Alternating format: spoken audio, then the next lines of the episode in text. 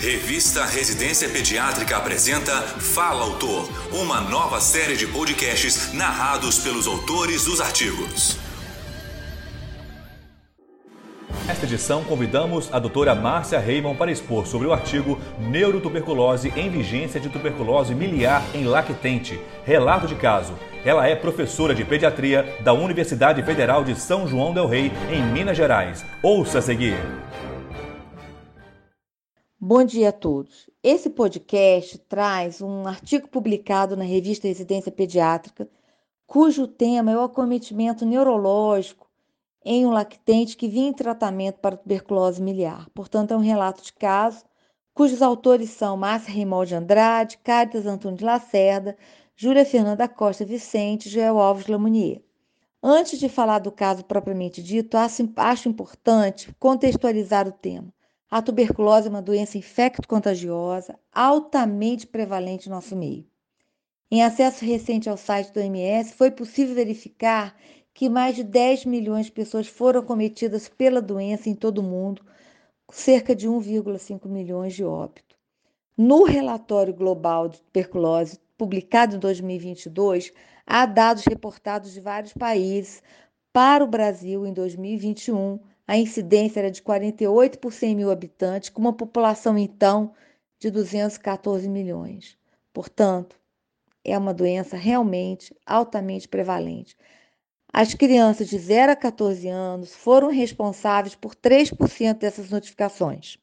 Vale lembrar que no Brasil, o Programa Nacional de Imunização contempla a vacina BCG, que é aplicada logo ao nascer. Agora, falando do caso propriamente dito, trata-se de um lactente de três meses, sexo masculino, que estava em domicílio, estável, sem desconforto respiratório, em uso de esquema RIP, rifampicina, isoniazida e pirazinamida para tratamento de tuberculose miliar de padrão miliar. Durante dosagem de enzimas hepáticas, foi observada elevação das mesmas e o tratamento foi interrompido. Havia uma programação de reinício gradual após dosagem seriada das enzimas semanalmente.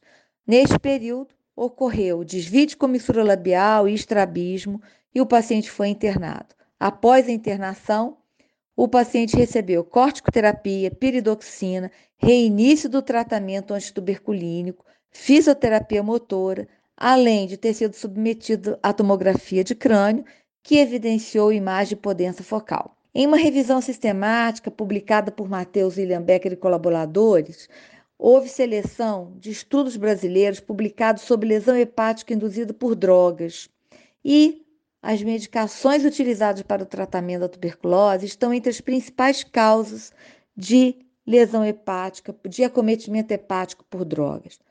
Portanto, a importância desse relato de caso é chamar a atenção dos profissionais de saúde, dos pediatras que tratam os pacientes na atenção básica para a importância do diagnóstico precoce da tuberculose, das suas complicações extrapulmonares e dos efeitos adversos do tratamento. Muito obrigado pela atenção.